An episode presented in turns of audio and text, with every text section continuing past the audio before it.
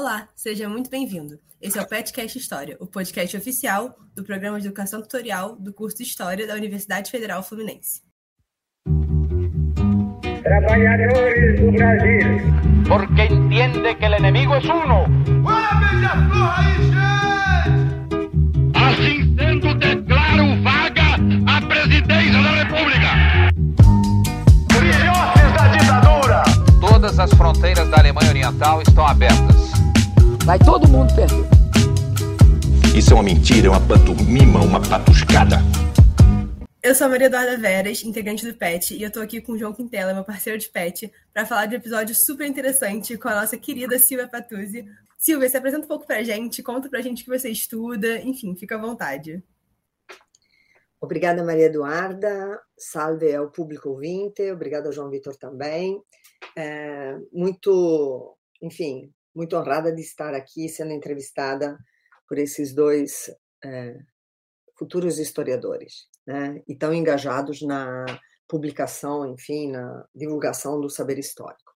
Eu sou uma modernista, meu nome é Silvia Patuzzi, eu sou uma modernista. O que, que isso significa dizer? Que basicamente me ocupo de temáticas e eh, textos e problemas relativos à época moderna, portanto, ao mundo europeu e, e ibero-americano uh, nesse recorte. É, não, não sou apenas uma modernista, sou uma modernista especializada, vamos dizer assim, numa abordagem que a gente pode qualificar de história intelectual. Vale dizer que me preocupo, sobretudo, em analisar as estruturas e as formas de comunicar determinados processos políticos, entre os quais o conflito, a dissidência, a resistência, entre outras coisas. De maneira muito simples, é isso. O tema sobre o qual vocês. É, o tema do atual podcast, né, sobre o qual fui convidada para conversar, é um tema que tenho estudado há pelo menos uns cinco anos, ou um pouquinho mais, enfim, não vou lembrar as datas exatas, mas começou com uma parceria com um colega da casa chamado Renato Franco. Né? Ele desenvolveu estudos sobre as misericórdias e as práticas de assistência na época moderna. E no doutorado, eu estava no doutorado trabalhando basicamente com estratégias de produção da identidade da Companhia de Jesus, né? analisando os primeiros biógrafos do Inácio Loyola, analisando os discursos e as práticas é, e os debates e as controvérsias sobre como deveria se converter, qual a melhor maneira de converter não apenas a população adestra do mundo americano, mas também a população adintra, ou seja, como reconquistar os que haviam sido perdidos pelas reformas religiosas, pelo alastrar-se da descrença e do luteranismo, sobretudo na Península Ibérica. E a gente percebeu que havia uma convergência de temas ambos, de alguma maneira, estávamos trabalhando com aquilo que, eh, para a sociedade da época, sobretudo para teólogos, juristas e políticos profissionais da primeira metade do século XVII, né, eram consideradas populações a serem com, eh, disciplinadas. Né? Uh, o problema central, tanto os meus hereges ou uh, né, é, cristãos recém-convertidos, muçulmanos recém-convertidos, etc., assim como os pobres e mendigos do Renato Franco, ambos eram objetos de políticas de intervenção pública, vamos dizer assim, tanto do Estado como da Igreja, como de outras entidades municipais, por exemplo, né? e eles tinham em comum a ideia de que eram uma população corrosiva. E sobre esta população eram criadas uma série de políticas de controle. Tá? Então, desenvolvemos uma série de projetos a partir daí, porque a única maneira de conhecer outro profissional de história é trabalhar junto, né? eu acho. É pensar, então, problemas em conjunto. Então, a gente criou um grupo de estudo que inicialmente era Paupertas, que é o nome latino e pobreza, e depois se tornou Inequalitas, para pensar desigualdade, e hoje é o Laboratório de História Intelectual, Laboratório de Pesquisa em História Intelectual. Então, essa tem sido a trajetória, e o tema sobre o qual a gente vai falar hoje tá, foi uma das primeiras parcerias lá com o Renato Franco. Beleza, Silvia, muito obrigado. Agora começando aqui o, o, a introdução, né? A partir dessa introdução, aqui a gente no podcast, a gente tem, é, de certa forma, uma necessidade, né? Surgiu a necessidade de entender, então, a dimensão da época moderna para além daqueles clássicos, né? Ou seja, construção do Estado, é... ou então, se a gente teve, quem teve aula com você sabe, né? Ásia, é... China, Rússia, né? Enfim. Então, pensando então nessa categoria da pobreza, a gente fala especificamente, né? Como você bem, bem colocou, de objetos de ação pública, né? Então, a gente gostaria que nessa pergunta você falasse um pouco sobre o Estatuto da Pobreza na época moderna. Como foi essa criação, as categorias criadas pelos intelectuais, juristas, escolásticos, se existe alguma influência da tradição humanista do século XVI dentro, dessa, dentro desse entendimento, né? É, e dar esse panorama geral, né? inicial para que a gente possa se aprofundar um pouco mais posteriormente sobre como que era tratada a questão da pobreza na época moderna. Beleza? Beleza, isso é o programa de um curso, né? Mas, é, enfim, eu vou responder é, por partes. Né? A primeira pergunta, a primeira colocação que você fez, JV, é, é dizendo aqui nós, né, no PET, trabalhamos sempre com questões importantes da, do nosso próprio tempo e pensando a época moderna para além das suas questões clássicas, Estado, humanismo, etc. Então, essa primeira fala é fundamental. Em primeiro lugar, para dizer o seguinte: é um privilégio ser modernista. Ragazzi, venham estudar história moderna. Por que, que é um privilégio estudar, é, ser modernista? Porque isso que você chamou de temas clássicos eram os temas candentes do momento quando eles foram elaborados. Tá? Discutir o problema do Estado para os modernistas do século XIX era o problema. Né? Você pensa na Europa de 1848, discutir o Estado era o problema.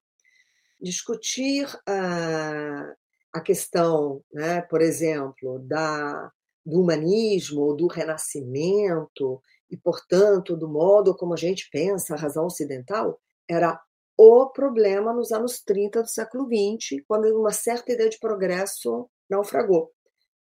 O equívoco é pensarmos que a história, esquecermos, a gente sabe, mas a gente esquece, esquecermos que a história é sempre uma resposta a questões candentes do presente, tá? candentes do presente. Então, não é, não é que se trata de atualizar o programa História Moderna, se, de, se trata de agir como modernista, ou seja, é, que é dois pontos, né? É, reconstituir a genealogia né, das, dos conceitos que a gente usa para pensar o mundo moderno, para intervir no nosso mundo, no nosso mundo contemporâneo e os problemas do presente. Tá? E é nesse sentido, portanto, que a gente vai conversar sobre o que você chamou de categoria pobreza. Tá? É, eu vou partir de uma constatação, eu vou chegar ao ponto. Se eu for muito prolixa, me interrompa, por favor, tá? Mas eu vou partir de uma constatação que pode parecer uma bobagem, mas volto a dizer, a, a gente tem que dizer mesmo quando é óbvio. O tema da pobreza ele é uma constante nos discursos públicos, tá? materializada basicamente por estatísticas, ou a gente tem dados estatísticos, ou nós temos imagens candentes de, po de pobreza e desigualdade, ou uma série de discursos e narrativas sobre a pobreza. Tá? Uma enorme quantidade de saberes, de técnicas, de práticas específicas se ocupam do pobre e da pobreza e lhe conferem uma enorme visibilidade, tá? Aliás, em tempos de crise econômica, é, a pobreza assume aquilo que um historiador, um jovem, um jovem pesquisador italiano chamado Lorenzo Coccoli, tá? Ele diz que a pobreza é hoje o significante geral do crescimento das desigualdades. Tá? Como sou professora, vou abrir um parêntese, vou me dar esse privilégio. Tá? que, que eu quero, que, que o Coccoli quer dizer quando ele diz que a pobreza é o significante geral das desigualdades, do crescimento das desigualdades? Ele está usando o conceito de significante da linguística estruturalista do Saussure, tá? Que lá diz que significante é aquele objeto físico imaginado que, formado por sons ou imagens, né, que transmite algum sentido. Então, quando eu enuncio foneticamente e através de signos né, do alfabeto a palavra pobreza e você escuta este termo, na tua cabeça acessa imediatamente um conjunto de imagens que tem a ver com a tua experiência cotidiana do que é a desigualdade, tá? E também daquilo que você conhece. Significa dizer que ele é um significante geral. Na Suécia, se você falar o termo pobreza, imediatamente vai, ele vai acessar aquilo que para a sua realidade significa esse significante. Hoje, no discurso público italiano, ou no discurso público de uma certa, vamos dizer assim, de uma certa classe política italiana, pobreza é igual problema dos imigrantes, dos refugiados que chegam no sul da Itália. Temos que fazer novas leis para impedir a chegada dos refugiantes, né, desses refugiados. Então, é isso. A pobreza, ele é um significante geral. Leia-se. Todo mundo escuta e fala, mas de coisas absolutamente diversas, tá? Isto significa dizer que o tema da pobreza é para todo mundo, historiadores, sociólogos, economistas, tá? Ele é um índice ele é utilizado como índice de uma situação corrosiva, de um problema corrosivo para a ordem social, seja a avalanche de refugiados, seja a desordem eh, urbanística, né, o crescimento desordenado, seja a violência policial, a repressão, etc. Né? Então, sempre que falamos desse tema, nós estamos aludindo a crise social, corrosão da ordem social e, portanto, necessariamente a intervenção de algum tipo para restabelecimento das condições mínimas da conservação da ordem social. Tá? E é neste quadro, feita essa premissa, que eu quero dizer que não somos nós, historiadores, os que falam, inclusive, e que conceituam pobreza. Né? quem é chamado para discutir este fenômeno né, da pobreza são os economistas e os sociólogos. São eles que delimitam cientificamente, desde o século XIX, eu diria, a natureza desse fenômeno. Tá? Identificam as variáveis, medem para determinar linha de indigência. Olha o vocabulário, todo mundo já ouviu falar. Linha de pobreza, linha de indigência, cesta básica, valor básico das necessidades, salário mínimo, tá? Calcular o mínimo do salário ou o básico das necessidades de consumo. Então, isto não é. Nós, historiadores, somos intrusos, eu, né? Neste universo conceitual já consolidado. E é um universo conceitual consolidado que produz um saber quantificado, tá? Que é o ponto de partida para a modalidade de intervenção. Então, vamos lá. Quando falamos de pobreza, número um, nós não estamos falando de esse conceito não espelha uma realidade. Ele é um significante geral. Número dois, tá? Essa pobreza objeto, objeto produzido pelas ciências sociais, tá? Esse objeto social da pobreza, ele é medido e ele é quantificado. E por quê? Porque ele tem que se tornar um objeto indexável. As políticas públicas só podem intervir quando eles têm dados homogêneos, tá? seja ele traduzidos em renda, indicador de renda, seja ele traduzido em, em inúmeras possíveis. Então, a constatação importante que a gente tem que fazer, número um, tá?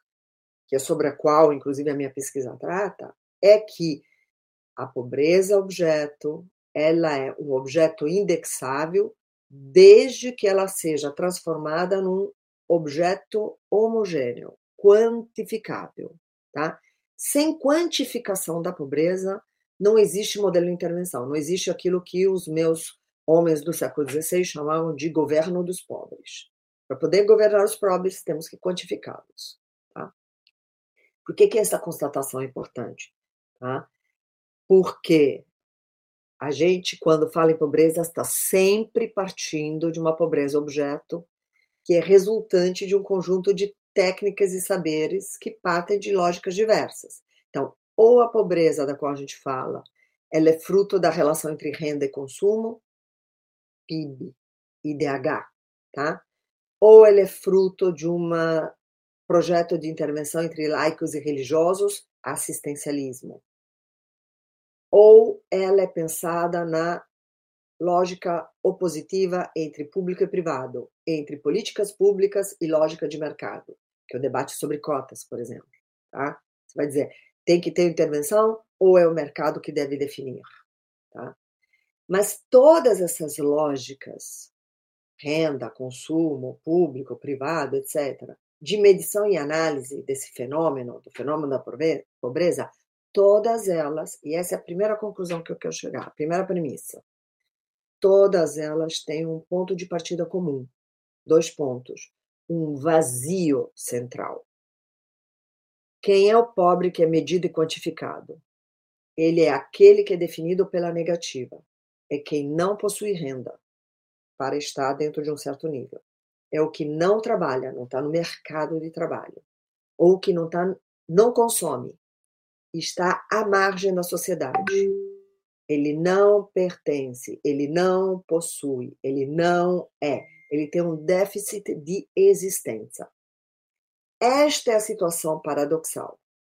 Dois pontos. Mais a pobreza é quantificada, e melhor quantificada, mais o retrato do pobre é opaco. A gente não sabe quem ele é. E mais, a gente só sabe a partir de discursos que são feitos sobre ele. Eu estou sendo clara, ragazzi? Estou sendo suficientemente clara? Ok, então vou continuar. Qual é a consequência disso? Quer dizer que a gente não vai ler economista e sociólogo? Pelo amor de Deus, claro que não. Vamos ler todos eles, mas com esta consciência. Mais a pobreza é quantificada, mais o seu retrato eu pago. Consequentemente, o pobre aparece na cena pública, na estatística, no discurso, na imagem do Jornal Nacional, ele aparece na cena pública unicamente no papel de despossuído, desqualificado ele é a vítima, ele é a pessoa que carece de, ele é o objeto da tutela, ele é, o, portanto, alvo de estratégias de intervenção que são conduzidas sobre ele, tá? Sobre ele. Então, essa pobreza reificada né, pelas ciências sociais, ela despolitiza o pobre. É isso. Silvia, qual é o antídoto? Cada um descobre o seu. Eu parti, o meu antídoto, ou seja, pensa, começar a estudar né, este fenômeno a partir das controvérsias do século XVI e XVII, sobretudo no momento em que juristas e teólogos europeus precisavam responder ao problema de como transformar um contingente populacional gigantesco e nas Américas em súditos, tá? dito de outra maneira, é, assegurar, né, transformar em figuras jurídicas, tá? transformar é, a população ameríndia em é, traduzi-la e transformá-la em membros daquilo que será o sujeito jurídico colonial, tá?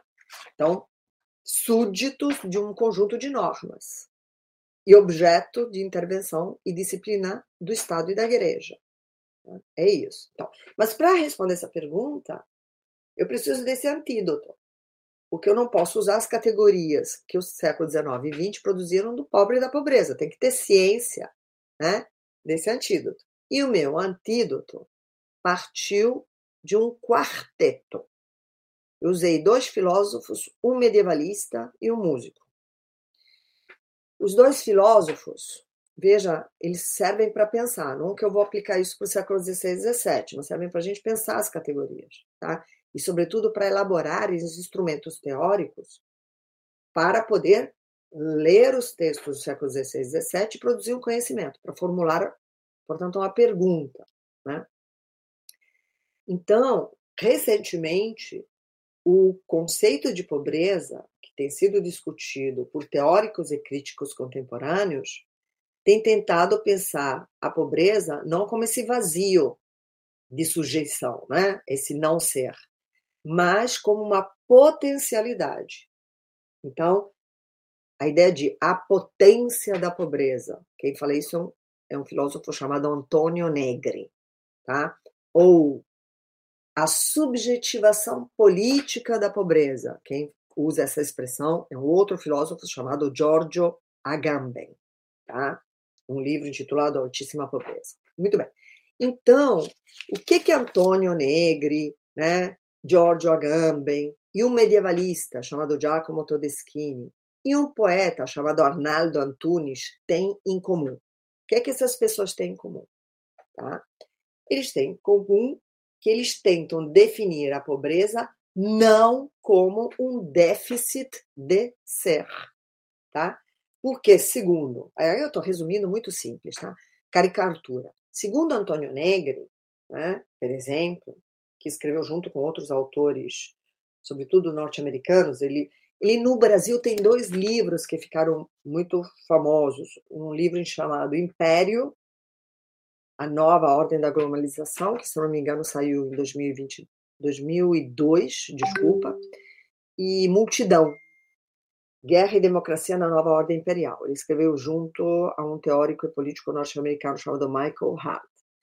Mas talvez o livro mais é, provocador para estudar as categorias da pobreza na época moderna e, portanto, fazer uma genealogia delas para o nosso presente, seja o livro de 2010 que ele lançou, chamado Comum, dois pontos além do privado e do público. Veja, nessa trajetória intelectual, né, o Antônio Negri retoma Spinoza a partir do Marx e forja alguns conceitos para pensar a dimensão potente do precário. Ou seja, ele se pergunta por que o pobre e a pobreza eram tão corrosivos?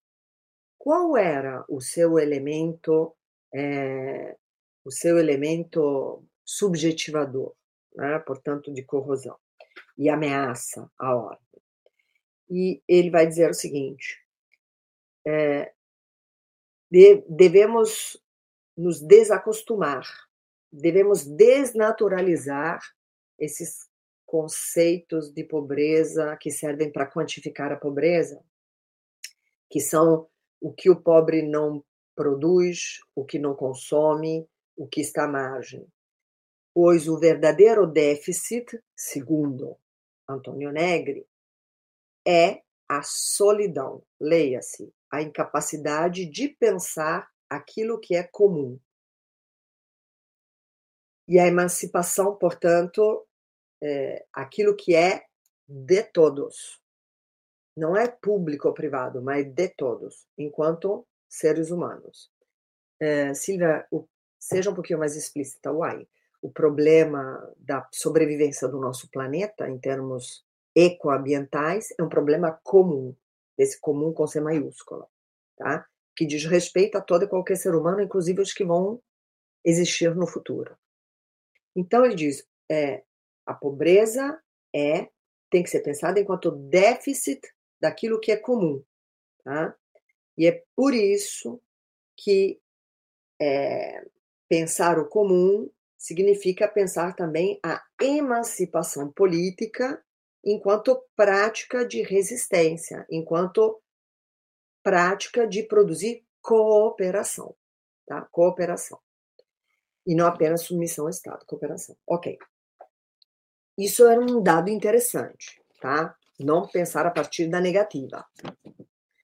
Isso foi muito importante, porque eu encontrei isso no Erasmo, depois eu vou voltar. Quando fui ler Erasmo, o seu sermão sobre os mendigos, falei: caramba, Erasmo pensa assim, e a gente naturaliza tanto o conceito de pobreza que não consegue lê-lo na sua inteireza. Giorgio Agamben era o filósofo número dois, né? Que escreveu exatamente Altíssima Pobreza. Nesse ensaio, é um ensaio em que ele pensa o movimento franciscano. Veja, ele não vai fazer um estudo histórico de quem era São Francisco. Ele, ele faz um exercício filosófico. Ele diz, tá? Ele vai enfrentar teoricamente o problema de São Francisco. Ele vai dizer assim: se atualizássemos o movimento franciscano, o programa de São Francisco de Assis, que não era santo ainda, de Francisco de Assis, se atualizássemos esse programa, que alternativas são oferecidas, que alternativas políticas, que alternativas de vida são oferecidas para aqueles que fazem uma escolha voluntária da pobreza. Porque ele vai dizer: ser pobre não é só ser despossuído de bens materiais. Naquele momento, era uma escolha voluntária. E o, e o que que tem essa escolha voluntária, né? Qual é a carga forte dessa escolha voluntária? Ele diz: olha, a gente, pensando teoricamente, a gente consegue entender que tanto para Francisco como para sua ordem, né, escolher voluntariamente a pobreza era um caminho de uma radicalidade gigantesca. Por quê? Porque ser pobre, para eles, significava conduzir uma existência humana completamente descolada da ordem normativa instituída. Era estar fora. Escolher estar fora, escolher viver de outro modo. Era uma condição, nos termos de próprio São Francisco, abdicatio omnius iuris, abdicar de toda lei, abrir mão, não obedecer a toda lei. Então, retomando São Francisco, Giorgio Agamben vai dizer: a vida é aquilo de que nunca se dá propriedade, nunca se dá propriedade, ou seja, apenas aquilo a que se dá um uso comum. Essa era a potência subjetivadora da pobreza franciscana de Paragambe. Tá? É, e só para citar o poeta, né? Então, vamos lá. Dois filósofos e um poeta, né? Quem é o poeta? Arnaldo Antunes. Qual é a música? Pop Zen. Qual é o refrão da música? Tudo que você tem não é seu tudo que você guardou não lhe pertence nem vai lhe pertencer. Só é seu aquilo que você dá. Só é seu aquilo que você dá.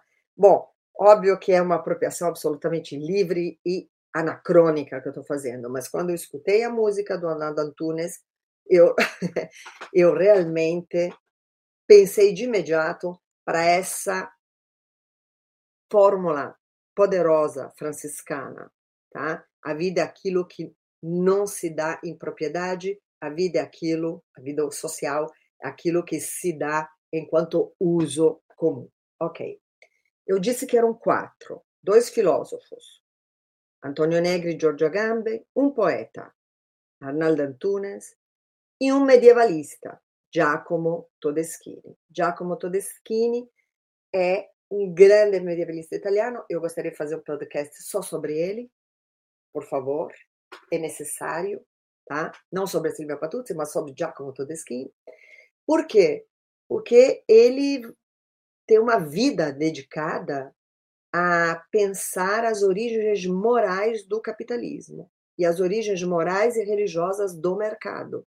E, portanto, insere tanto a ideia de propriedade como a ideia de pobreza dentro dessa sua genealogia propriamente dito jurídico-teológica e mostra como ainda, mesmo falsamente, reificando a pobreza como um objeto eh, quantificável, ela ainda é pensada a partir de critérios moralizantes. Então, ele é um medievalista revolucionário. Bom, então não se trata hoje aqui de pensar teoricamente a pobreza.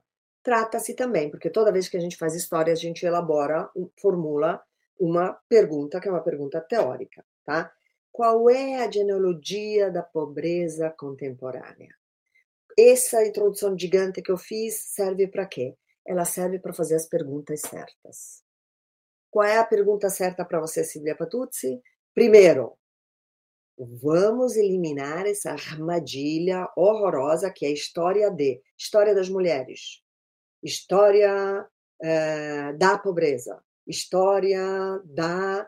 É, é, então, essa história de, de objetos que são reificados. Essa é uma armadilha ideológica que reifica o pobre a pobreza como fenômeno atemporal. Então, existe a pobreza, e nós vamos fazer a história da. Então, este objeto chamado pobreza se manifestava assim na Grécia Antiga, se manifestava assim na Idade Média, se manifesta assim no mundo contemporâneo. Não. O que eu estou querendo dizer desde o início é que a pobreza é uma invenção, né? Não que não existam, não que não existam privilégios de classe, gênero, raça e diferenças sociais. Eu estou dizendo que o modo como nós a qualificamos, né? E Portanto, o modo como ela passa a existir enquanto objeto alvo de políticas públicas é uma invenção e é uma invenção contemporânea. Então, qual é a pergunta certa? Vamos chamar os historiadores, tá? Para que eles possam se apropriar, e essa é a minha proposta, né? A história tem que se apropriar de um conceito, o de pobreza, o de pobre, que pertence ao léxico da economia e da sociologia para fazer o quê? Para identificar o desenvolvimento genealógico desse conceito e dessas práticas que governam a pobreza e refletir sobre como é que se estabeleceram os mecanismos que fabricaram conceitualmente a pobreza. Quem fabricou? Com que objetivo? Para governá-la de que modo? Tá? É, a pobreza sempre existiu, vocês vão me dizer. Gente passando fome sempre existiu, Silvia Patuzzi. Você está querendo dizer que é uma invenção? Não, volto a dizer. A pobreza é um fato histórico. A pobreza, no sentido comum, né? ela resulta de relações de força e, portanto, de transformações políticas, econômicas, históricas, né? Datadas.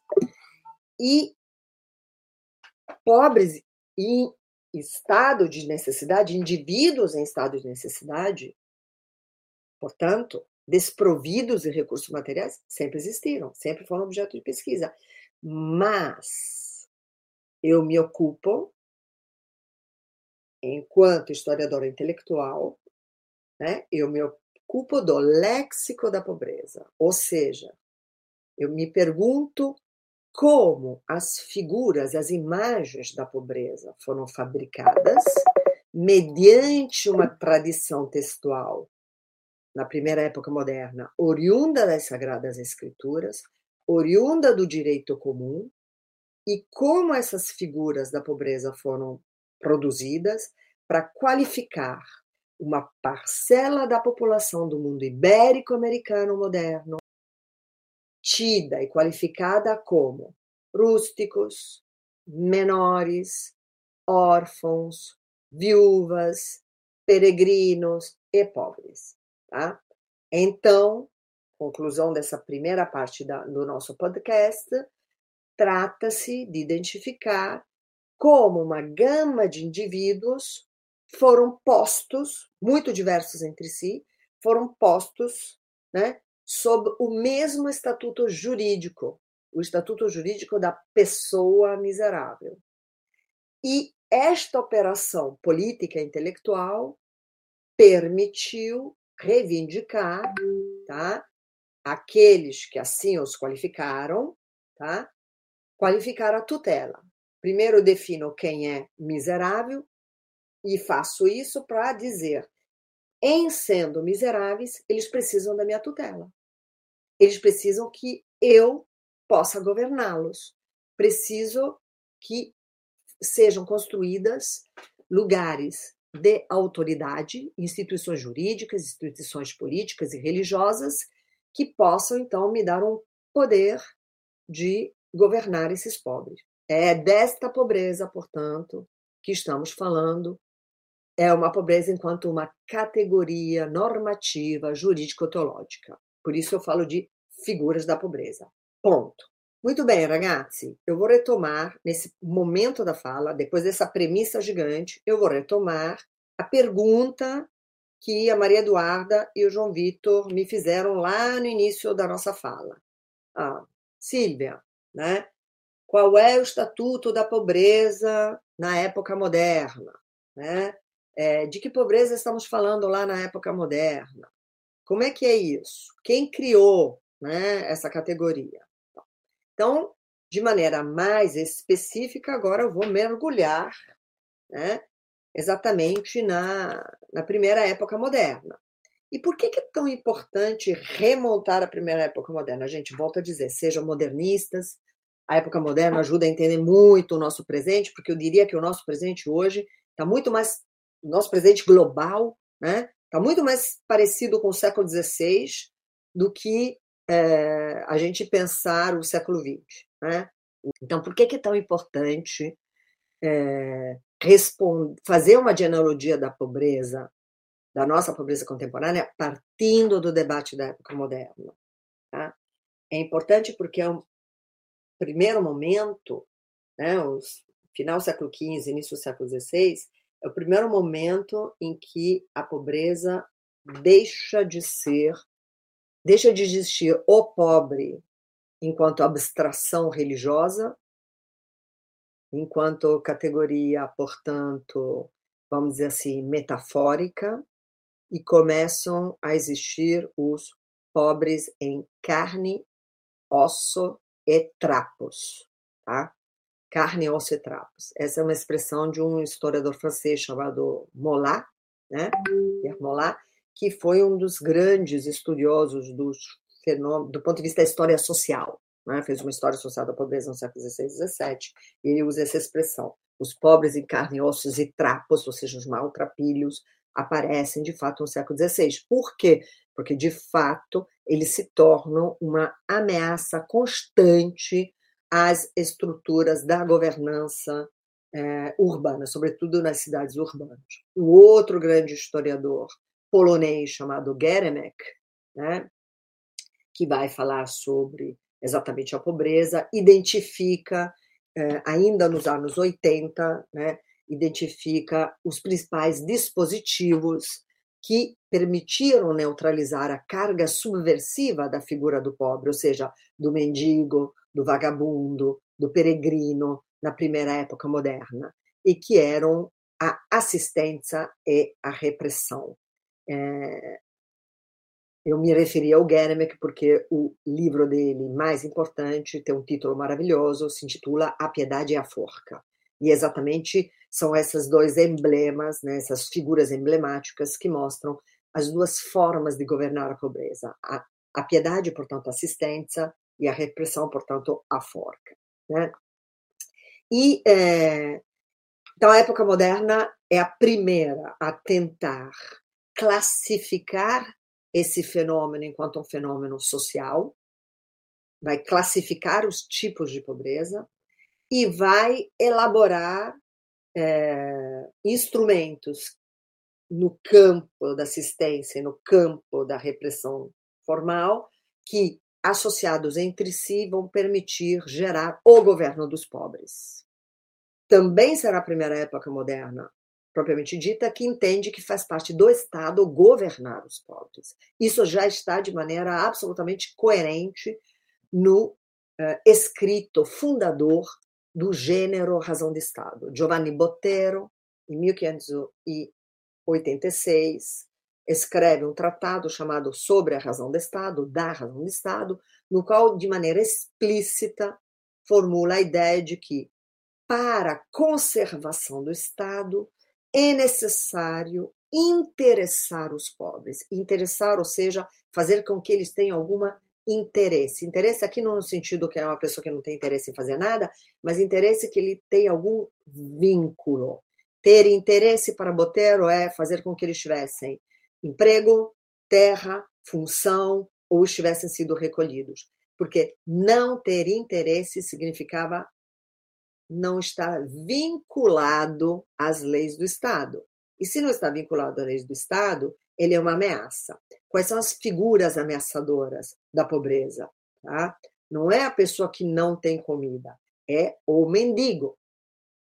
Ah, mas se o mendigo não tem comida, não, é diferente. A profissão do mendigo é aquela que considera a sobrevivência, a sua própria sobrevivência, né, atrelada à liberdade de circular, a possibilidade de mendigar, obviamente, não na periferia da cidade, mas onde tem as pessoas que podem ter dinheiro para dar para o mendigo, tá? Então, é, não, não pode colocar é, pedregulhos debaixo do viaduto, não pode colocar estacas nas né, nos bancos públicos dos, dos, centros da cidade, porque os centros financeiros da cidade são os lugares onde as pessoas podem, devem livremente circular, inclusive para mendigar. É essa discussão lá do século XVI, né?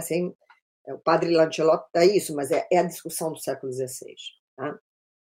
Então, a tarefa da qual se incumbem juristas e teólogos cristãos no início do século XVI era enorme, qual seja né, assegurar o ingresso e o enraizamento de valores culturais do Ocidente cristão tá, nessa população flutuante, tanto da Europa ainda mais das sociedades indígenas, né? à margem né? dessa ordem cultural, cristã, política, urbana, né? europeia. E como é que você faz isso?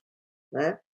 Como é que você assegura o ingresso? Porque se eles não forem súditos, eles não podem ser governados. Se eles não são súditos, eles não podem ser, é, como se diz em português? Eles não podem ser. Ai, ragazzi, me ajuda no português. Quando leva militar, quando peço para entrar no exército. Alistados. Desculpa. Tá? Eles não podem ser alistados nos exércitos. Eles não pertencem às listas do censo. Eles não pagam impostos. Tá? Muito bem. Então, como é que eu asseguro o ingresso tá? de pedintes peregrinos, peregrinos, tá? Um peregrino franciscano, o, ah, vamos fazer a trajetória de Santiago de Compostela. Ok, hoje você faz isso numa busca espiritual individual, ou para postar no seu Instagram que você fez né, o caminho de Santiago de Compostela. No século XVI, era perigoso fazer o caminho de Santiago de Compostela. Por quê? Porque as autoridades municipais e estatais prendiam os peregrinos, já que eles não são desenraizados. Então imagina você, um peregrino espanhol entrando na França no meio do conflito entre Espanha e França, tá? Eles são espiões. Eles não são franciscanos, são espiões a serviço de outro estado. Então, havia toda uma legislação para tratar do estrangeiro. Ele deixa de ser um peregrino e se torna um estrangeiro, portanto, uma ameaça. Tá? Que tem que, que só pode circular na cidade em determinados lugares, que tem que se registrar quando entra na cidade e assim por diante. Então, o migrante, o estrangeiro, que é a figura contemporânea do peregrino, do vagabundo, né, são ameaças, são fluxos né, de fluxos humanos não controlados e por isso uma ameaça pública. São hoje e o eram também no século XVI frente às autoridades políticas. Então, para dar conta desse fluxo não codificado, não controlado, para inserir a população indígena recém-conquistada na categoria de súdito, portanto, gerar obediência, gerar lealdade ao novo Estado, uma leva gigantesca de juristas e teólogos serão mobilizados, tá? e eles vão, então, assegurar o ingresso, o enraizamento destas populações flutuantes, né, dentro dos valores culturais políticos do Ocidente Costal. E fazem isso através de três instrumentos, oriundos tanto das Sagradas Escrituras como do direito positivo, tá? do direito comum. Então, eu disse que faziam três coisas. Vamos lá. Número um, tá? Eles, antes mesmo de dizer para um ameríndio, você é súdito do rei da Espanha, você tem que ter um, um degrau anterior, que é a tarefa número um. Você tem que estabelecer um sistema comunicativo entre espanhóis e nativos. O nativo tem que entender o que é ser súdito. Não basta dizer você é súdito, ele tem que entender, porque se ele não entender, ele não se comporta como tal. Então, a primeira tarefa é estabelecer um sistema comunicativo entre espanhóis e nativos. A conversão em massa é uma das estratégias para fazer isso, para que as pessoas possam se comunicar, inclusive. A segunda tarefa é produzir e representar o espaço americano como um novo espaço social. O que, que eu quero dizer? Colônia. Ele não era colônia, tem que inventar, eu tenho que dizer que esse espaço é um espaço de colonização. Isso também não se faz de uma hora para outra. A gente assume que isso nasce como colônia. Não, ragazzi, tem que ser construído. Né? Tanto você tem que dizer para quem aqui já estava né, que isso não é a sua terra, não é o espaço do pão, mas é uma colônia, como você tem que convencer europeus a serem colonizadores, a investir uma fortuna em sua própria vida numa empresa absolutamente de altíssimo risco. Só a viagem já era um risco, se enraizar aqui mais ainda. E, sobretudo, ser colono significa dizer que ele tem que sentir essa terra como um prolongamento da sua. Então, é uma, é uma tarefa gigantesca. Terceira tarefa gigantesca é criar uma subjetividade colonial. Ele tem que se entender enquanto colono. Criar uma subjetividade colonial. Ragazzi, não sou eu que inventei essa categoria, criar uma subjetividade colonial. Vou logo dar nota de pé de página. É um grande historiador e jurista chamado Luigi Nuzzo, se escreve N-U-Z-Z-O, Nuzzo. E Nuzzo tem um livro importante publicada em 2004, e tem muitas coisas publicadas, mas eu, isto que eu estou dizendo está no capítulo 1 e 2 do seu livro intitulado A Linguagem é, da Conquista. A Linguagem da Conquista, tá? em que ele analisa exatamente a construção jurídica dos instrumentos jurídicos utilizados para criar esse sistema comunicativo e para representar o espaço social da colônia e, mais uma vez, criar um sujeito, uma subjetividade colonial, que é, atenção, livre, mas ao mesmo tempo submetida ao novo sistema cultural, linguístico e religioso. Então, esse indígena súdito, ele não é escravo. Ele não. É diferente. Quando. Né, vamos pensar assim: Roma se expandindo na antiguidade. Os que eram conquistados, sobretudo em batalha, eram escravos. Virava escravo de imediato. E só depois que aceitasse a submissão se tornava província romana. Mas todos aqueles que resistiram eram escravizados. Veja, agora você tem que ter. Acabou a conquista, né? Nós temos que ter homens livres. Livres, mas que livremente, de maneira leal, aceitem se submeter a um sistema cultural, linguístico religioso que não é o seu original, mas que tem que passar esse sentido como o seu. Tá?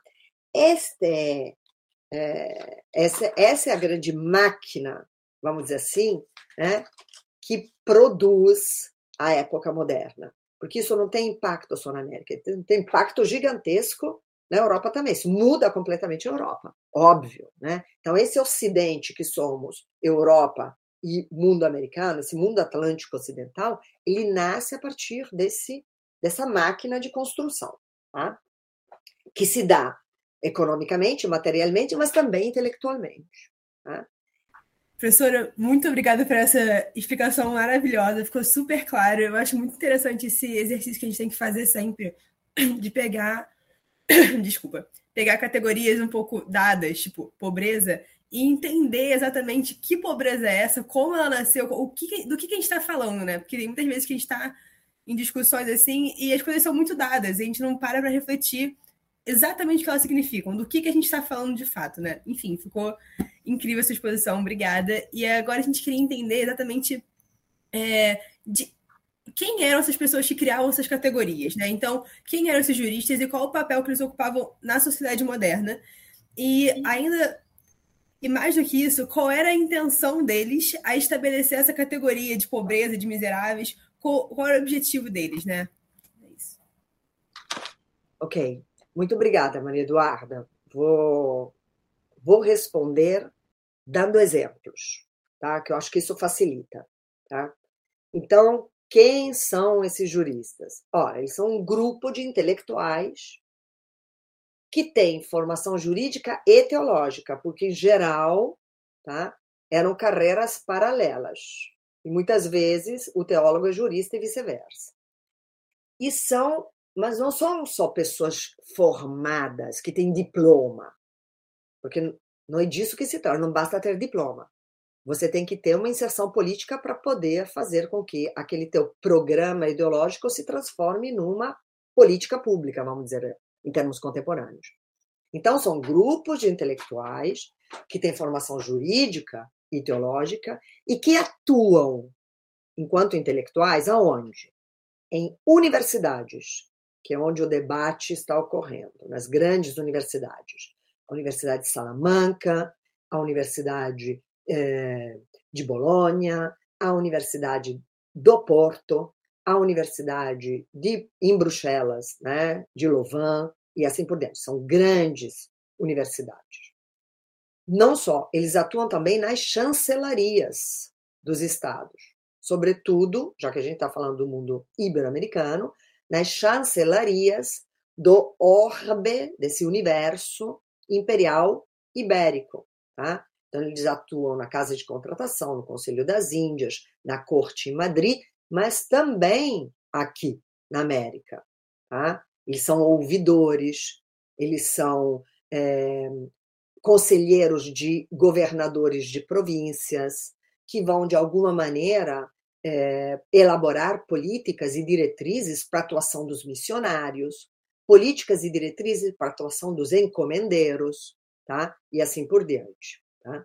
São homens que se reúnem nos grandes concílios provinciais da Igreja na América, tá? Então, o Concílio da Igreja de Lima, no Peru, o concílio da igreja na cidade do México. Então, esses concílios, o concílio de Lima, o concílio da cidade do México, que ocorreram na segunda metade do século XVI, com a participação de juristas, teólogos e também de grandes missionários, como, por exemplo, o José de Acosta, tá? um missionário jesuíta que teve uma atuação fundamental na América e na Europa. Então, estamos tratando desta categoria de políticos e intelectuais, homens que fazem política com a pena, eu costumo dizer, né? Ok. Silvia dá alguns exemplos. Vou dar alguns exemplos para a gente entender exatamente como agiam, para que agiam e qual era o seu interesse, que é o que você me, me perguntou, né, Maria Eduarda? Tá? Então, nomes: Francisco de Vitória, Gabriel Álvares de Velasco, Domingo de Soto, Solórzano Pereira. Estamos falando de homens que atuaram de meados do século XVI ao início do XVII. Tá? Por que eles e não outros? Porque esse grupo específico de intelectuais enfrentou a tarefa de aquilo que eu havia dito no bloco anterior. São eles que vão enfrentar a tarefa de enraizar os valores culturais do Ocidente cristão na sociedade ameríndia tá? São eles que estabelecem esse código comunicativo comum entre espanhóis e nativos, que vão traduzir a realidade cultural do mundo ameríndio para transformar esse outro né, em súdito. Ora, e para isso, então, esse desafio enorme, tá? É integrar a população ameríndia dentro do orbe imperial para mas para isso não é uma coisa simples, porque não se trata de aplicar categorias que eu tenho e dizer vocês são também cristãos. Vocês são também súditos. Porque não cabe. Eles têm que flexibilizar, eles têm que mudar, né? As categorias teológicas e jurídicas que eles possuíam, porque elas não dão conta dessa nova realidade, tá? Então, para governar esses desiguais, né, vão utilizar o direito civil romano, mas é como se fosse uma refundação. É por isso que nos tratados de teologia ou no tratado de história do direito, eles são chamados de neoescolásticos, neotomistas, segunda escolástica. Esquece os títulos, mas pensa nessa lógica, refundam. Eles não aplicam o que tinham aqui, eles refundam, eles usam as mesmas palavras, mas mudam completamente o sentido, porque agora não se trata mais de uma Europa medieval, mas de um mundo muito diversificado e plural que tem que dar conta de ambos os lados do Atlântico, tá? E é nessa operação que os ameríndios serão classificados como miseráveis. E ser classificado como miserável é uma operação intelectual que permite atribuir a esta população classificada como miserável dois estatutos jurídicos da miserabilidade: rústicos, rusticidade e menoridade. Portanto, alguém que precisa de ser tutela, alguém que não será totalmente autônomo. Ragazzi, estamos no século XVI, mas a discussão do marco jurídico hoje está diretamente relacionada a isso. A necessidade de alguém que precisa da tutela do Estado para definir a partir de que momento pode ou não reivindicar que a terra que é sua é sua. Tá? Então, vejam, é, agora vou. Isso de maneira geral tá? Para responder de maneira geral, agora eu vou dar alguns exemplos que eu espero que tornem isso mais concreto para o ouvinte. Eu vou falar do Gabriel Álvares de Velasco. Tá? Gabriel Álvares de Velasco é um teólogo e jurista. Ele nasceu em 1597, Quiroga, e morreu em 1658 em Bogotá, na Colômbia. Então, nós temos aqui um jurista e teólogo que nasceu e viveu na América e que escreveu, e suas obras foram lidas e discutidas em Salamanca, não só na América. Tá? Eu quero dar um exemplo inverso. É, ele escreveu um tratado muito importante intitulado De Privilegis Pauperum et Miserabilis Persona. E depois tem mais sete linhas, tá? que os títulos eram gigantescos, mas é sobre isso sobre os privilégios dos pobres e das pessoas miseráveis. Tá? Sobre os privilégios significa dizer o seguinte: de que maneira específica, né? Qual é, qual é o tratamento jurídico privilegiado, ou seja, específico só para eles, né? Que deve ser dado quando tratamos de pessoas miseráveis, de pobres e de pessoas miseráveis. Este teólogo ele não só pensou, ele pensou porque ele precisava orientar a sua prática. Ele foi ouvidor em Santa Fé de Bogotá. Ele foi fiscal do crime em Lima. Ele foi advogado do Conselho Real. Ele ocupou comissões e altos cargos na Espanha antes de ir para as Índias, tá? E depois, aqui, quando chegou nas Índias. Ou seja, ele foi ouvidor na audiência de Santa Fé, tá? E em 1636. E nesse mesmo ano, ele obteve uma licença para viajar para Nova Granada, tá? E lá tomou posse do cargo. Dez anos depois, em 47, ele é eleito fiscal do crime na audiência de Lima. Tá? E não ocupou efetivamente o cargo por razões médicas. Mas veja, independente da biografia, vamos entender. Ele é ouvidor, ele é conselheiro de audiências. Significa dizer que ele recebe um, todas as petições e os processos tá, para classificar aquilo que é comportamento correto dos súditos e aquilo que é desobediência e os graus de desobediência. Tá?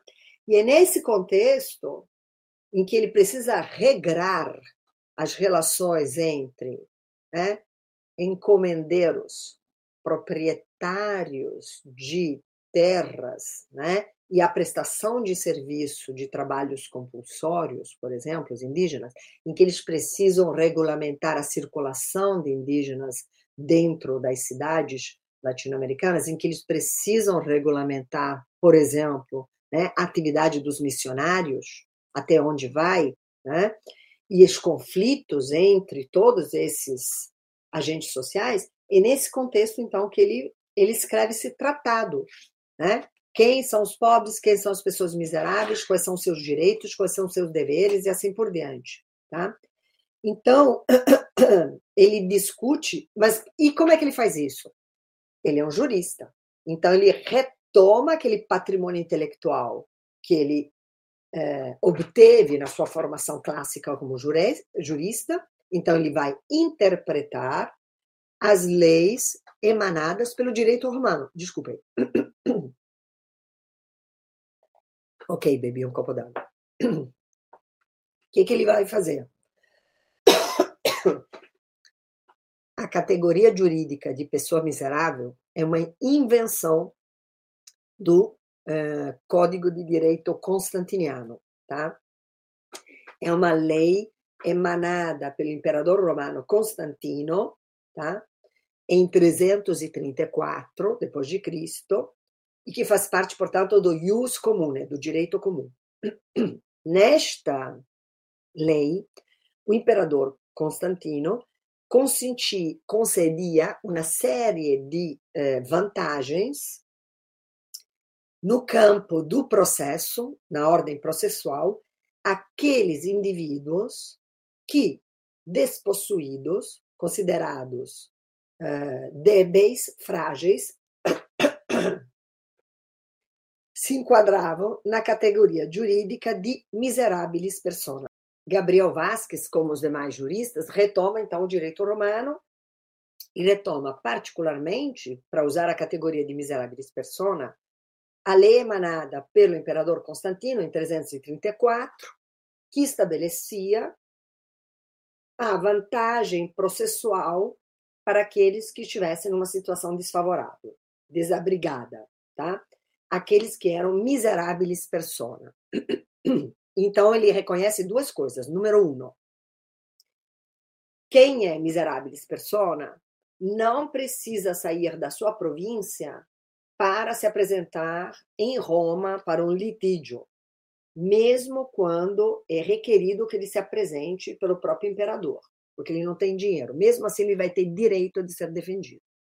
Segunda coisa, tá? Segunda coisa lá no direito romano se impõe a obrigação de seus co-litigantes, ou seja, das pessoas que o acusam de alguma coisa, de comparecerem ao tribunal imperial, sobretudo se se trata de pessoas poderosas. Então, quando alguém que está numa situação desfavorecida tem que brigar com alguém que é poderoso, ele pode ter um representante e esses outros são obrigados a comparecer.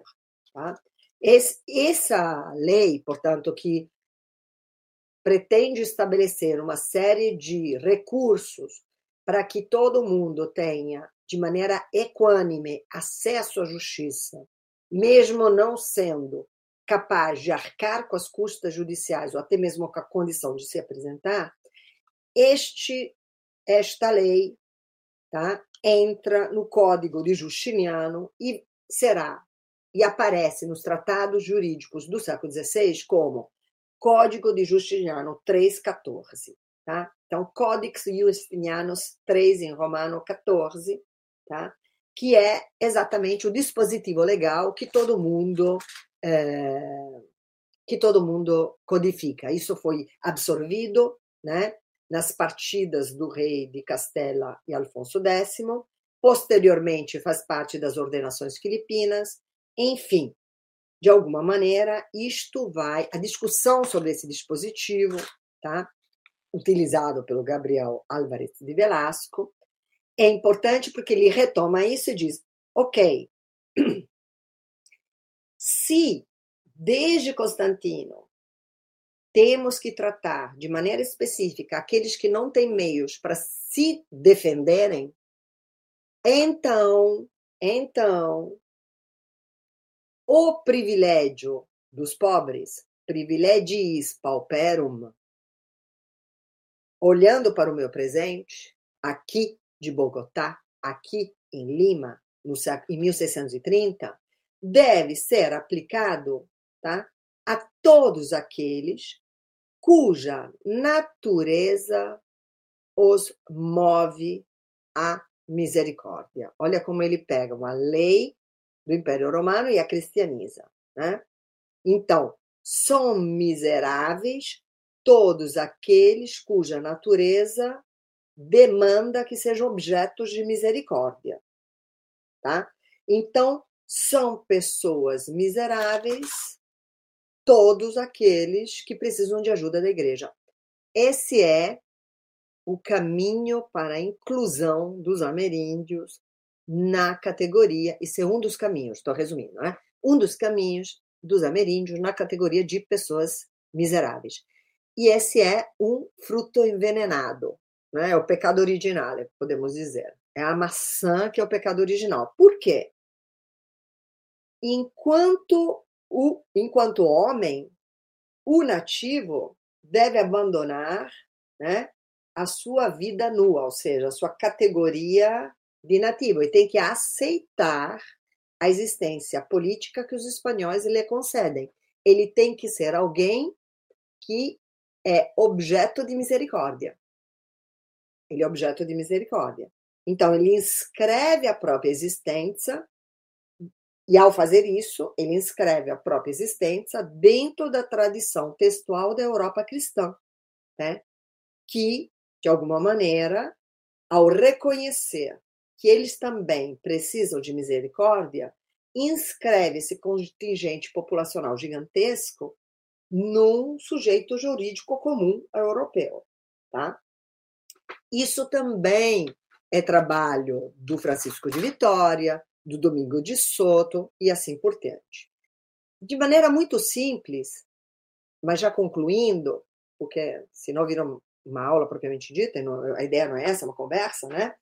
No mundo global da primeira época moderna, os teólogos salamantinos, ou seja, esse grupo de teólogos que tem uma formação teológica baseada né, em na Universidade pelo Dia de Salamanca, né, eles utilizam o direito fundamental dos povos tá, para legislar sobre os direitos comuns de europeus ameríndios de transitar, migrar, fazer livre comércio, gozar ou não dos bens comuns, ocupar ou não espaços não cultivados, espaços incultos, florestas, fazer uso de é, recursos comuns, rios, montanhas, minérios, tá? Então vão legislar sobre isso,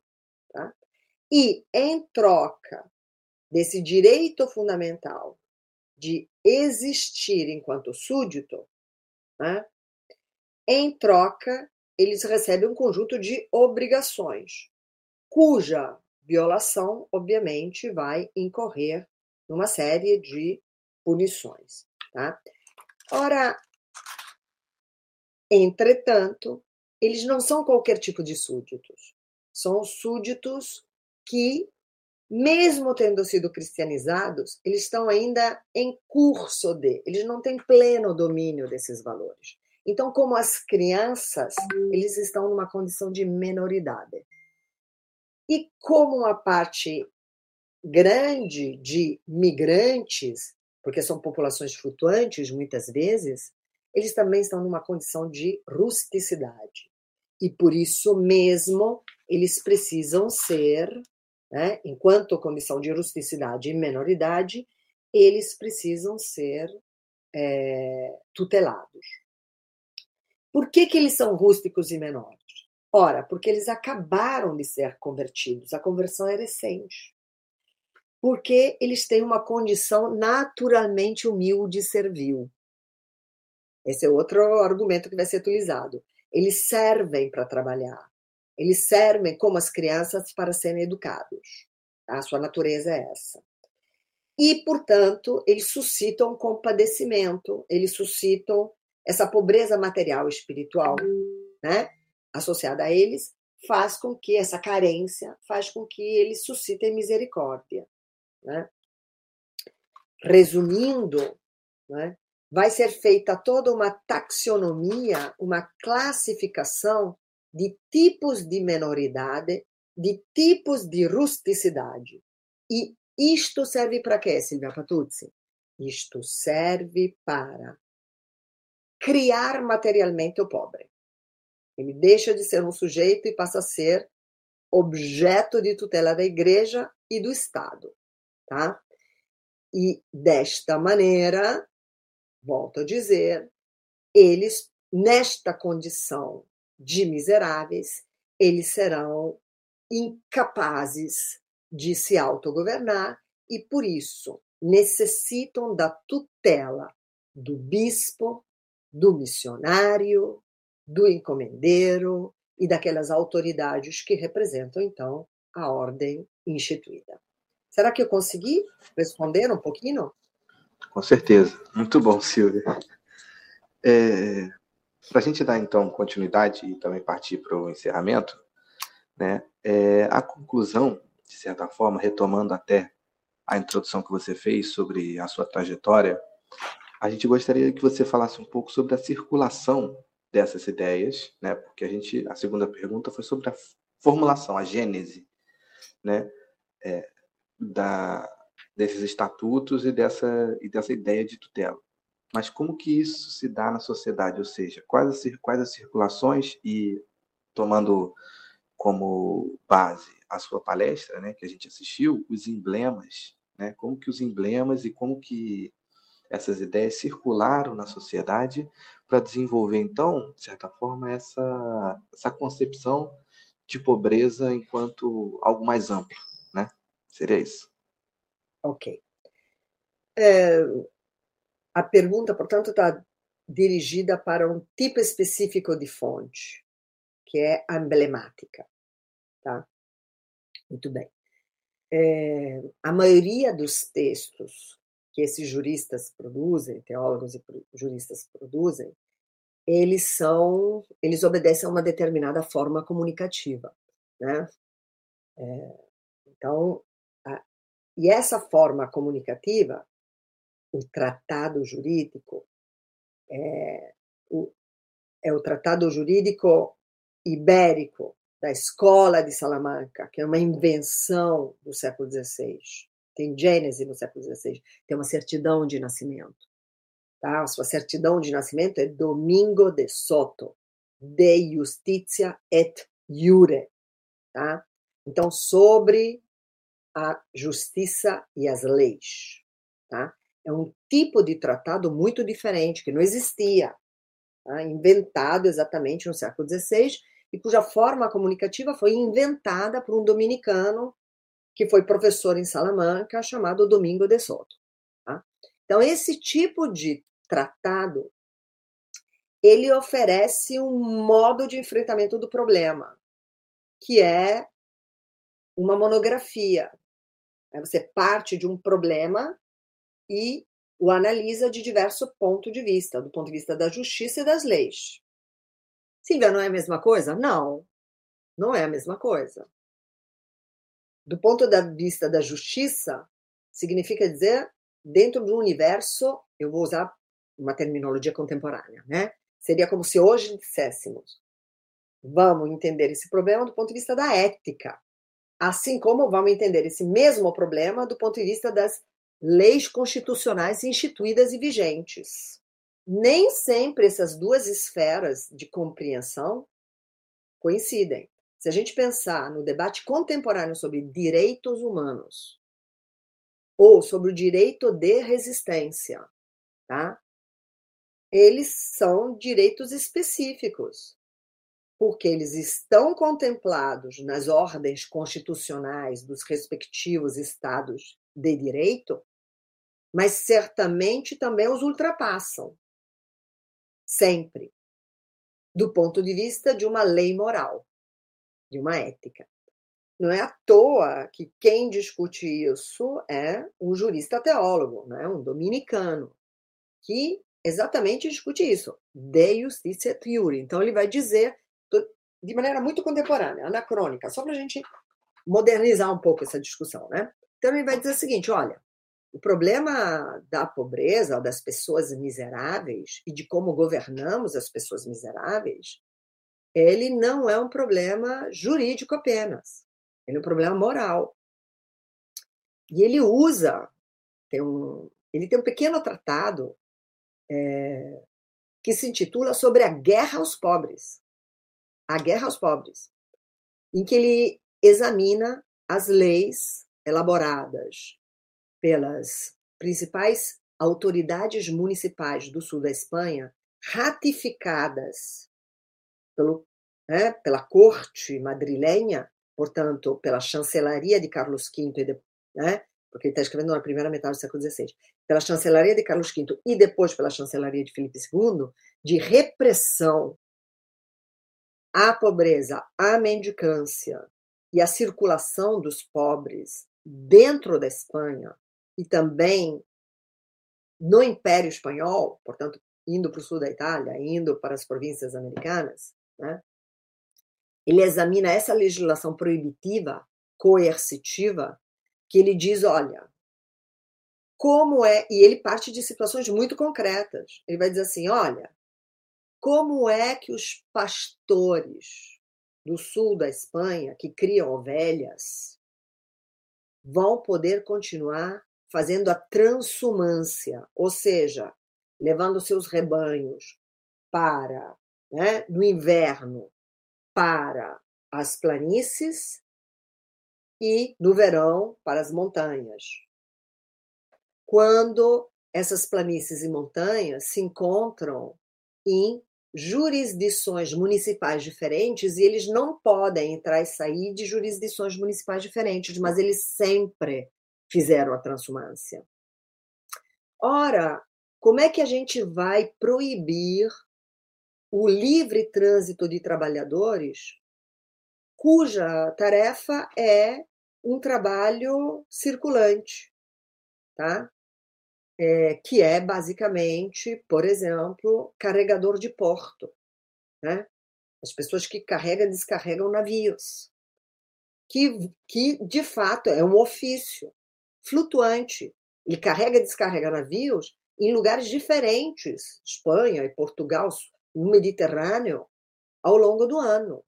Mas ele, para entrar e sair, vai ter dificuldades.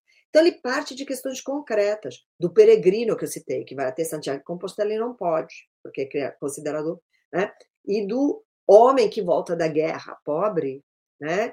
e não pode mendigar porque não está escrito em, no álbum dos pobres da igreja. E, portanto, é condenado a, eh, a miserabilidade e a morte.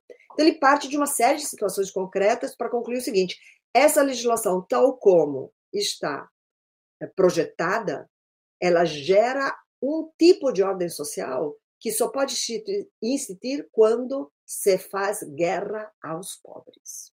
Tá? Mas ele faz isso porque ele é um arauto dos direitos humanos? Sim, também. Ele se importa verdadeiramente com essas pessoas? Acredito que sim não é um problema meu. Eu não vou casar com Domingo de Soto. Não é um problema meu aferir a boa vontade ou a boa fé de Domingo de Soto. Não é um problema da história, propriamente dito. Perguntar, acredita ele de fato? É um defensor sincero? Né? É um arauto sincero e bondoso? Não interessa. Interessa que ele está preocupado em dizer o seguinte, traduzindo politicamente. Tá? a única autoridade lícita para pensar não só do ponto de vista das leis, mas do ponto da vista da justiça. Portanto, do ponto de vista universal, daquilo que seriam direitos humanos hoje, tá? Em termos laicos. Vou voltar. O único a única autoridade legítima que pode, de maneira lícita, se ocupar dessas pessoas miseráveis, né, miseráveis é a igreja, não é o Estado. Porque a igreja tem uma autoridade universal, que está acima das fronteiras jurisdicionais. Tá? Cá entre nós, vou falar uma bobagem, isso vai ficar gravado, mas se disserem que foi eu que falei, vou dizer que não é, vou mudar o tom de voz. É outra pessoa falando na Cida Patuzzi. É como se ele dissesse né, que é a ONU. Eu sou o Conselho de Segurança da ONU. Pronto, isso é uma bobagem completamente anacrônica, mas ele está dizendo: existe uma entidade superestatal. Há uma forma de. E ele, com isso, portanto, está inclusive é, modernizando o que é o poder temporal e espiritual da igreja para uma sociedade em expansão global. Tá? Então, voltando. Como é que se comunica? Como é que circula esse debate? Ele circula para públicos diferentes em formatos diferentes. Veja, para o público que é o público da tomada de decisão política, chanceleres, juristas, bispos, teólogos, etc., ele formula, ele circula como tratado. E como tratado jurídico-teológico. E como tratado de justiça et iure, que vai ter todo um paradigma, um modelo argumentativo. Você começa com um problema, como esse que eu formulei, depois você observa esse problema do ponto de vista das leis existentes e depois você contrapõe as leis da justiça, as sagradas escrituras, para dizer, olha como as leis do Estado não dão conta de um problema que tem um fundamento moral mais amplo e que, portanto, tem que ser encaminhado de outra maneira. Então, tem toda uma estrutura para esse público. Mas há um outro público não é, né? Essa batalha ideológica acontece ao mesmo tempo em diversos níveis. É que nem quando a gente está numa campanha política. Eu faço a campanha política em petit comité, o candidato se reúne com empresários, jornalistas em petit comité para discutir o seu programa, mas ele também faz campanha pelo Instagram, também faz campanha pelas redes sociais. Quais são as redes sociais do século XVI? As redes sociais do século XVI, ou seja, aquele formato comunicativo que tem uma difusão ampla, fragmentada, né? ampla, fragmentada, mas sobretudo que circula, porque o que tem a rede social hoje, que é muito parecido com o panfleto do século XVI, também é muito aproximativo, ragazzi, isso aqui não é um conceito definido, estou fazendo aproximações, tá? O que, que tem em comum? A imediatez da inserção no debate. Porque para fazer um tratado de justiça iure, você demora cinco, seis meses, no mínimo. Depois tem que ir para censura, depois tem que ter o revisor, depois publica. Ou seja, o problema aconteceu hoje e eu vou responder daqui a oito ou nove meses, no mínimo. Tá? Agora, no Instagram, não. Acontece hoje e eu posto hoje. Isso é o panfleto. Tá? No século XVI, isso é o panfleto, que permite não responder hoje, mas responder com cinco dias com dois dias, com três dias, porque os panfletos eles têm um exército de é, na tipografia de gente especializada para o panfleto, ou seja, gente que está ali de plantão 24 horas para imprimir esses panfletos que são pequenos, que são uma página só e que podem ser colados nas paredes ou que podem ser usados, se são panfletos clandestinos, para, na feira para embrulhar as batatas ou as castanhas, e quando você chega em casa e desembrulha, você vê que o papel que embrulhava é um texto ou uma imagem altamente dissidente. Tá? Então, são imagens e textos curtos, que comunicam visualmente ou poeticamente um epigrama, de maneira muito rápida, um determinado conteúdo. Então, esta, esta batalha né, teológica e jurídica para tentar, por parte da igreja, se tornar a suprema autoridade que dá conta dessa categoria flutuante gigantesca de populações que precisam ser convertidas, tuteladas e inseridas dentro do direito subjetivo moderno, vai se dar, se dar também através de panfletos e através de imagens. E uma dessas imagens são os emblemas. Silvia, o que é um emblema? Um emblema é algo codificado, tá? Então, os emblemas, a partir do século XVI, têm um formato visual codificado.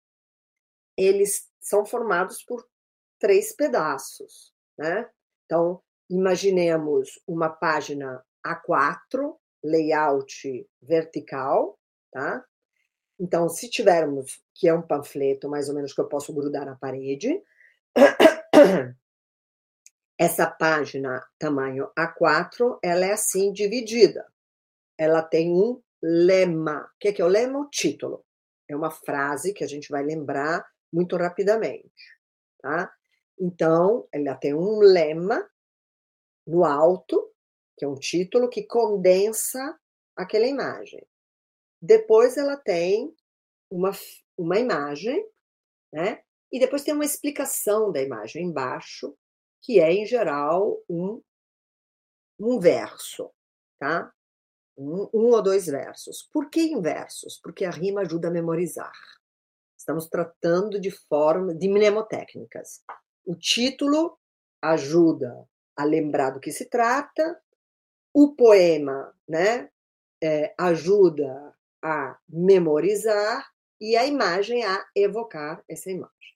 Se eu fosse dar um exemplo, né, tem muitos emblemas. Então, eu fiz uma pesquisa grande sobre emblemática sobre pobreza. Primeira coisa que eu devo dizer é que, obviamente, a emblemática sobre pobreza não pode ser pesquisada procurando como título pobreza. Ah, procure em latim, paupertas. Não, não é, não é isso.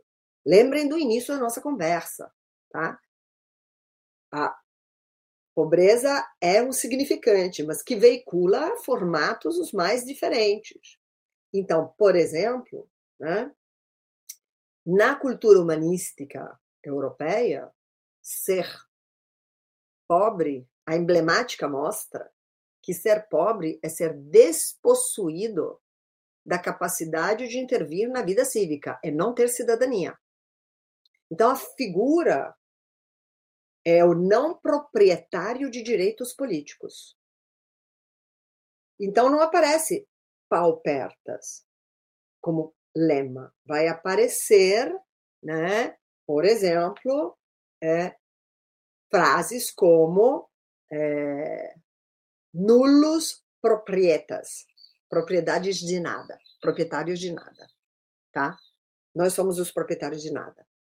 E, e a imagem que vai aparecer embaixo é de uma criança tipo anjo, não? Uma criança metafórica, um ser humano em crescimento, né? Metafórico, numa paisagem rural completamente é, não identificável, uma linha de montanhas e uma árvore, pode ser qualquer lugar, portanto, tá? E ela está em todos os lugares. E essa criança, ela tem asas nos pés, como se fosse Aquiles, né? Ela tem asas nos pés. Ela quer voar. Um, um dos seus braços, o braço direito, aponta para o alto, como se ela quisesse alçar voo mas o seu pé, o pé esquerdo, portanto, né, uma diagonal, o pé esquerdo está acorrentado a uma rocha. Tá? Então, não ter possibilidade de participar da vida política torna ele servo, acorrenta ele, submete ele a uma ordem que não é a ordem que ele aspira. E você vai dizer, Silvia, mas o que é isso? É porque o contrário de paupertas não é riqueza é políticos.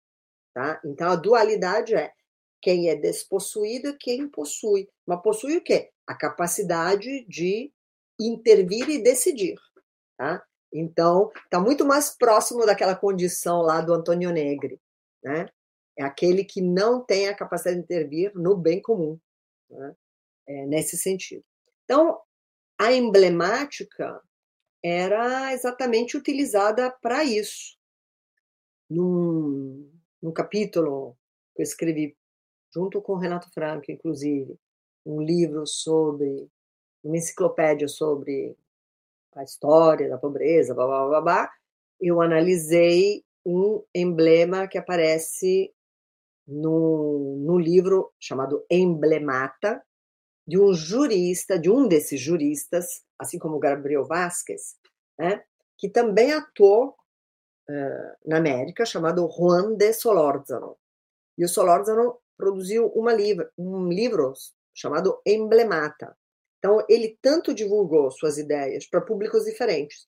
Ele tanto fez os tratados como fez um conjunto de emblemas. E um dos emblemas que ele é, intitula A Defesa dos Pobres, né? Defesa dos Pobres, vejam, já se colocando, colocando a igreja, portanto, como uma instituição que naturalmente é, é naturalmente deve ser pensada para essa tarefa, pauperum tutamen, a defesa dos pobres, né?